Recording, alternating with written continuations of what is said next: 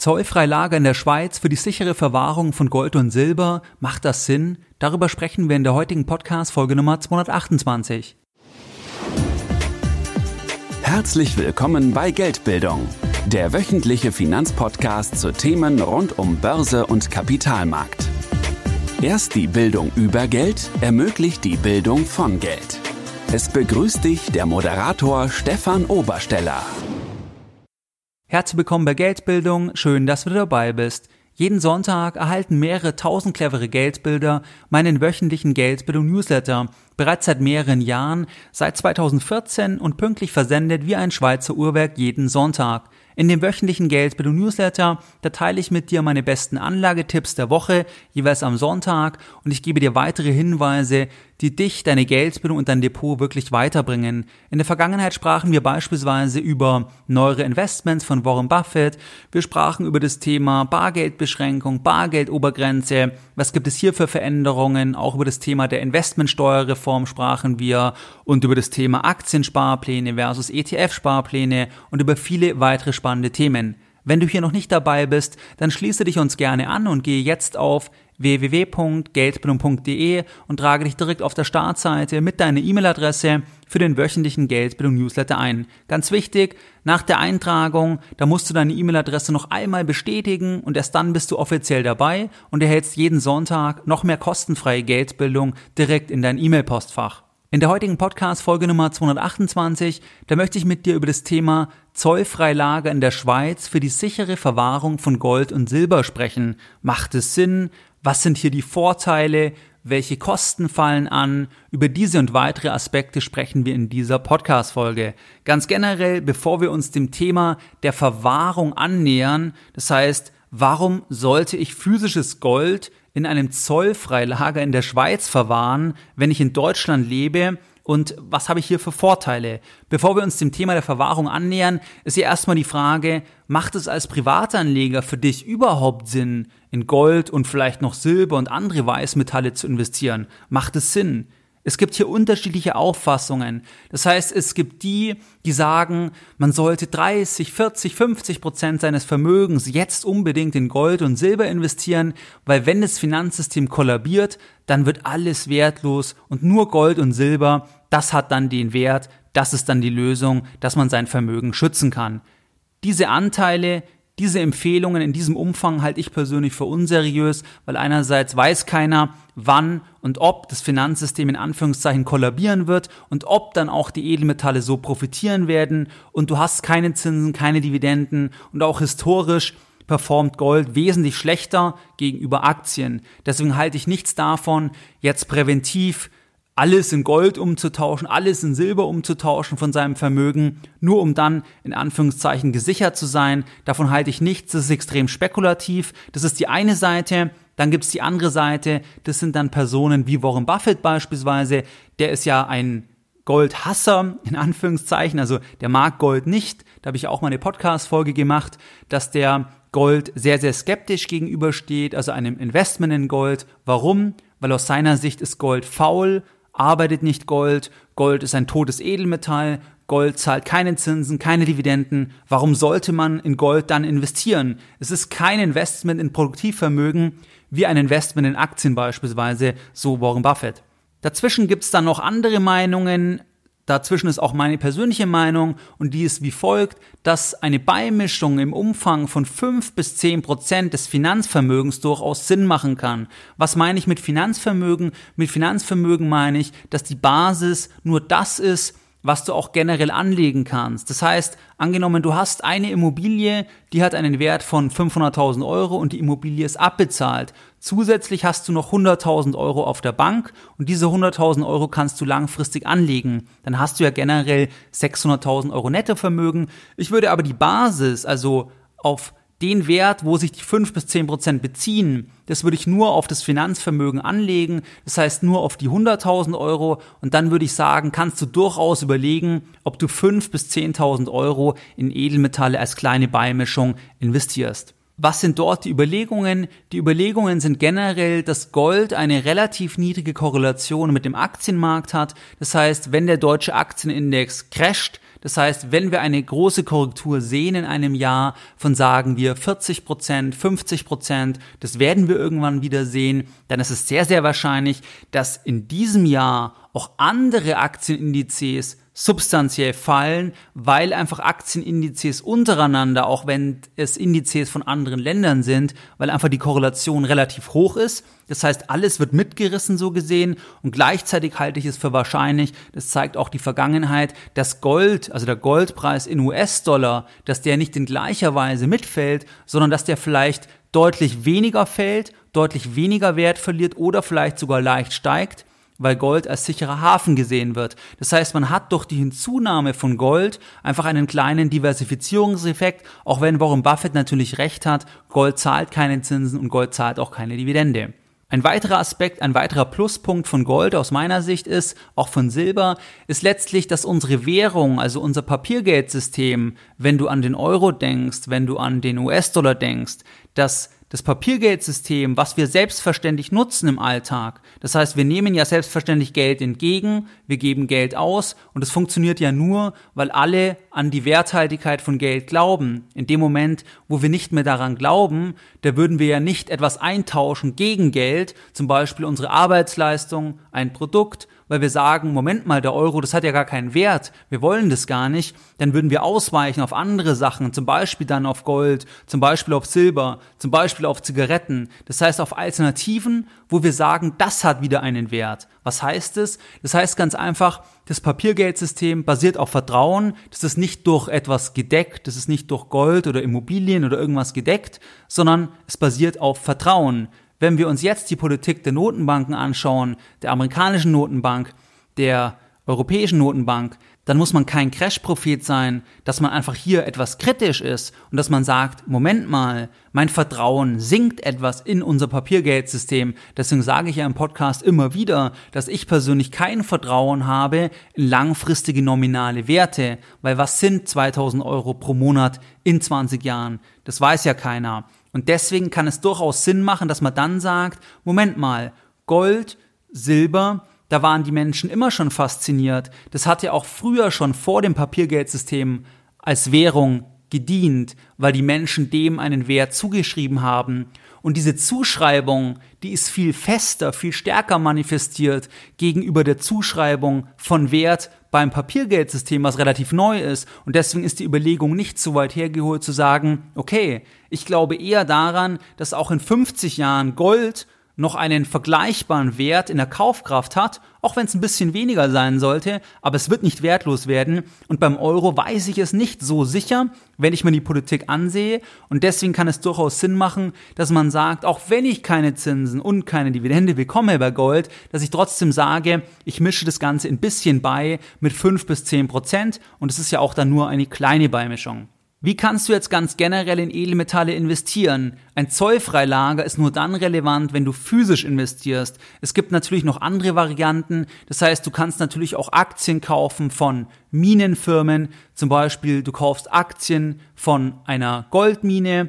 Dann bist du auch indirekt am Goldpreis beteiligt, weil wenn der Goldpreis steigt, dann verdient die Goldmine mehr Geld und dann sollte auch der Preis der Aktie an der Börse steigen das ist eine Variante, wie du auch zum Beispiel in Gold indirekt investieren kannst. Das kannst du über einen direkten Aktienkauf tun. Gleichzeitig kannst du auch einen ETF auf Goldminen kaufen. Das heißt, du hast einen ETF und dahinter steht ein Index und in dem Index sind dann verschiedene Goldminen und daran bist du beteiligt. Dann könntest du noch zum Beispiel Xetra Gold kaufen. Das wäre physisches Gold wie verpackt in ein Wertpapier, was du auch in deinem Depot hast, was du dir aber auch ausliefern kannst. Dann könntest du Zertifikate kaufen, andere Zertifikate und es gibt verschiedene weitere Varianten. Wenn du aber physisch investierst, weil du sagst, ich will es als Portfolioversicherung, ich will es einfach als Absicherung gegenüber dem Finanzsystem, wenn hier etwas ist, dann stellt sich natürlich die Frage, wie verwahrst du das Ganze? Das heißt, verwahrst du das zu Hause? Verwahrst du das in einem Bankschließfach? Verwahrst du das in einem Zollfreilager? Da kommen wir jetzt eben zu dem Thema der Verwahrung. Die stellt sich ja nur entsprechend bei einem physischen Kauf. Und wenn du es als Versicherung siehst, dann macht es schon Sinn, dass du zum Beispiel Gold primär physisch kaufst, weil dann sind die Vorteile der Versicherung ja gerade in dem physischen, dass es außerhalb des Bankensystems entsprechend ist. Was gibt es jetzt für Gründe, warum sollte ich jetzt als Deutscher, der in Deutschland lebt, Gold in einem Zollfreilager in der Schweiz, ganz legal übrigens, verwahren? Was gibt es hier für Gründe? Generell gesprochen gibt es zwei Hauptgründe, warum man als Anleger auf ein Zollfreilager zurückgreift. Der erste Grund ist, dass man einen Sicherheitsgewinn hat. Das heißt, man fühlt sich sicherer, wenn man einfach seine Goldbestände, angenommen man hat 50.000 Euro in Gold, dann könnte die Überlegung sein, ich fühle mich sicherer, wenn ich zum Beispiel 20.000 Euro nochmal woanders geografisch gelagert habe. Das heißt beispielsweise 30.000 Euro habe ich gelagert in einem Schließfach bei der Sparkasse, bei der Raiffeisenbank, da kann ich hin, aber nochmal um mehr Sicherheit zu gewinnen, lagere ich nochmal einen Teil in einem Zollfreilager in der Schweiz. Das ist einfach geografisch nochmal in einem anderen Raum und es ist nochmal so gesehen diversifiziert. Das geht dann in die Richtung, man weiß nicht, wie könnte ein Crash aussehen, was kann alles passieren. Das heißt, es ist einfach eine noch weitere Diversifizierung hinsichtlich der Verwahrung. Ein weiterer Vorteil bei einem Zollfreilager ist, dass man Weißmetalle, Silber, Platin und Palladium, dass man diese Edelmetalle fiskalabgabenfrei kaufen kann, also ohne Mehrwertsteuer, wenn das Ganze in dem Zollfreilager bleibt. Das heißt, wenn du zum Beispiel Silber kaufst und du kaufst es direkt in dem Zollfreilager, du lässt es dir nicht ausliefern, dann fällt keine Mehrwertsteuer an, weil es quasi nie das Lager, dieses Zollfreilager verlässt. Und es würde nur anfallen, wenn du es dir physisch zusenden lässt. Das heißt, das ist eigentlich der, der zweite weitere Aspekt. Diese zwei Hauptgründe gibt es. Und jetzt schauen wir uns mal die Kosten noch an. Das heißt, ab welchem Betrag macht es überhaupt Sinn, welche Kosten fallen an und, und so weiter. Das schauen wir uns jetzt noch an. Wir bleiben bei unserer Quote, das heißt 5 bis 10 Prozent als Beimischung maximal. Schwerpunkt Gold, vielleicht noch ein klein bisschen Silber, meinetwegen noch andere im Weißmetalle, aber dann bleibst du beim Schwerpunkt bei Gold und zum Beispiel hast du dann sagen wir 6% in Gold und die anderen 4% verteilt auf andere Edelmetalle entsprechend. Dann ist die Frage, ab welchem Betrag kannst du das überhaupt machen? Ich nenne mal die Zahl von einem großen Anbieter, der bietet das Ganze an ab 10.000 Franken Schrägstrich Euro. Das heißt, wenn du das dann umrechnest, dann brauchst du erstmal mindestens 100.000 Euro. Wenn du dann 10% beimischt, dass du dann erst die Einstiegsgröße hast, damit du überhaupt das Ganze bei einem Zollfreilager machen kannst, unabhängig davon, ob das Sinn macht, ob du diesen Sicherheitsgewinn hast, ob dir das logisch erscheint. Angenommen, wir möchten 10.000 Euro investieren in einem Zollfreilager in der Schweiz, sagen wir 8.000 Euro in Gold, 2000 Euro in Silber, was für Gebühren fallen dann circa an? Bei diesem großen Anbieter, da liegen wir bei 0,75 Prozent pro Jahr bei Gold, zuzüglich Mehrwertsteuer auf die Gebühr und bei Silber bei 1,75 Prozent zuzüglich Mehrwertsteuer. Das heißt, du hast natürlich laufende Kosten, die anfallen, wenn das Ganze verwahrt ist im Zollfreilager. Das gleiche hast du aber auch beim Schließfach, da hast du auch laufende Kosten, nur dass es da absolut ist und nicht relativ bezogen auf den Wert, was im Schließfach ist, weil die Bank ja gar nicht weiß, was im Schließfach ist.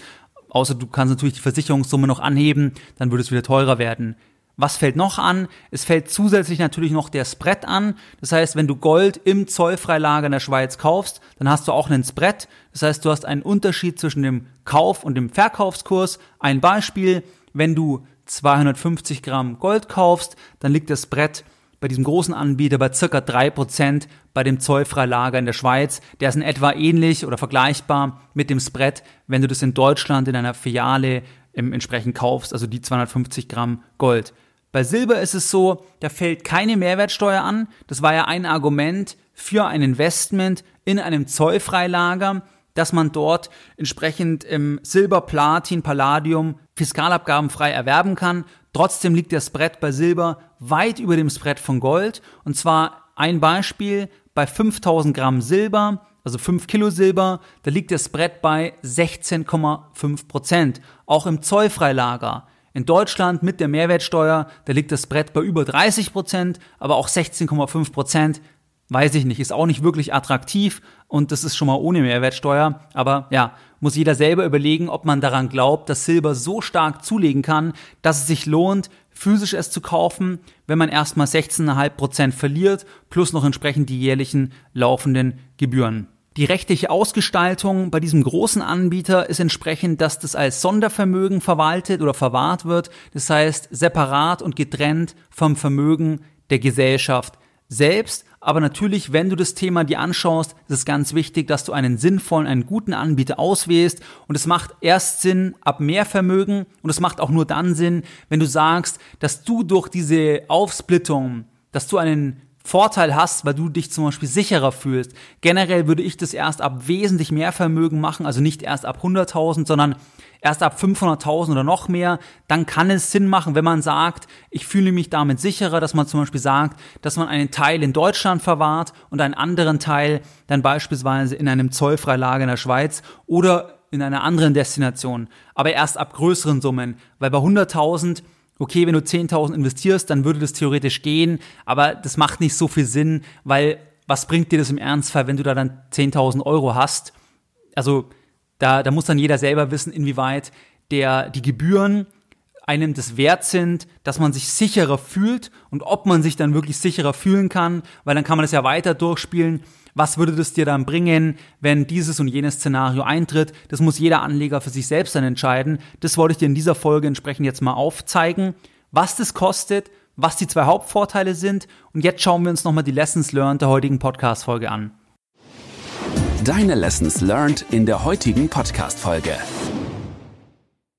Zollfreilager in der Schweiz für die sichere Verwahrung von Gold und Silber. Was gibt's hier für Aspekte? Einmal muss jeder Anleger sich selbst fragen, Möchte ich überhaupt in Edelmetalle investieren? Meiner Meinung nach kann eine Beimischung im Umfang von 5 bis 10 Prozent in Bezug auf das Finanzvermögen Sinn machen. Verschiedene Gründe, niedrige Korrelation mit dem Aktienmarkt, dann auch, dass das Vertrauen in Gold schon stärker manifestiert ist gegenüber dem Vertrauen beispielsweise in unser Papiergeldsystem und der Anteil ist ja nur ein kleiner Anteil. Ich würde nicht 30, 40 Prozent machen, was manche Crash-Propheten empfehlen. Das halte ich für unseriös. Du kannst natürlich nicht nur physisch investieren, du kannst auch Minenaktien kaufen. Es gibt ETFs, es gibt Xetra Gold, es gibt Zertifikate, es gibt ganz verschiedene Möglichkeiten, wie du den Anteil dann abdecken kannst. Wenn du aber das Ganze physisch machst, dann hast du natürlich mehr das Gefühl der Portfolioversicherung und dann stellt sich auch die Überlegung, wie lagerst du das Ganze ein? Entweder zu Hause oder Schließfach beziehungsweise Zollfreilager, wenn man wesentlich mehr Geld investiert hat und wenn man sagt, mir ist es das wert, ich fühle mich dann sicherer, wenn ich zum Beispiel noch ähm, 30.000 Euro in Gold in einem Zollfreilager in der Schweiz habe, weil ich beispielsweise schwarz sehe für Deutschland. Das ist dann eine individuelle Sache. Das muss jeder Anleger für sich selbst überlegen. Es gibt zwei Hauptvorteile oder zwei Begründungen überhaupt für ein Zollfreilager bei Edelmetallen. Das eine Argument ist letzten Endes, dass man geografisch von der Einlagerung diversifiziert ist. Das macht bei Mehrvermögen unter Umständen Sinn, wenn man sich deswegen sicherer fühlt. Und das andere Argument, das ist letztlich das Argument, dass man Edelmetalle, also Weißmetalle wie Silber, Platin und Palladium fiskalabgabenfrei kaufen kann. Man muss trotzdem anschauen, wie groß ist das Brett dann, auch ohne Mehrwertsteuer noch, weil wir haben uns das bei Silber angesehen. Da ist das Brett trotzdem noch sehr, sehr hoch. In unserem Beispiel über 16 Prozent. Und dann muss halt der Silberpreis erstmal 16,5 Prozent zulegen, dass man wieder auf Null ist. Die Gebühren sind natürlich höher, prozentual, und es geht erst ab circa 10.000 Euro, mehr oder weniger. Das heißt, erst ab 100.000 Euro kommt man bei einem 10% Anteil in die Region, dass das überhaupt rechnerisch geht oder rechnerisch Sinn macht. Auch dann ist es fragwürdig aus meiner Sicht, weil was für einen Vorteil bietet es, wenn du 10.000 Euro da hast. Ich würde das erst, wenn überhaupt, überlegen, bei wesentlich mehr Vermögen und auch dann muss man genau schauen, was sind die persönlichen Überlegungen und was steckt da wirklich dahinter, dass man sich deswegen besser und sicherer fühlt, wenn man jetzt noch 40, 50.000 Euro, zum Beispiel Gold, bei einem Zollfreilager in der Schweiz hat. Wie du es gewohnt bist, möchte ich auch die heutige Podcast-Folge Nummer 228 wieder mit einem Zitat beenden und heute ein Zitat von Arthur Schopenhauer. Es gibt Leute, die zahlen für Geld jeden Preis. Mehr Informationen zu Themen rund um Börse und Kapitalmarkt findest du unter www.geldbildung.de. Und immer daran denken, Bildung hat die beste Rendite.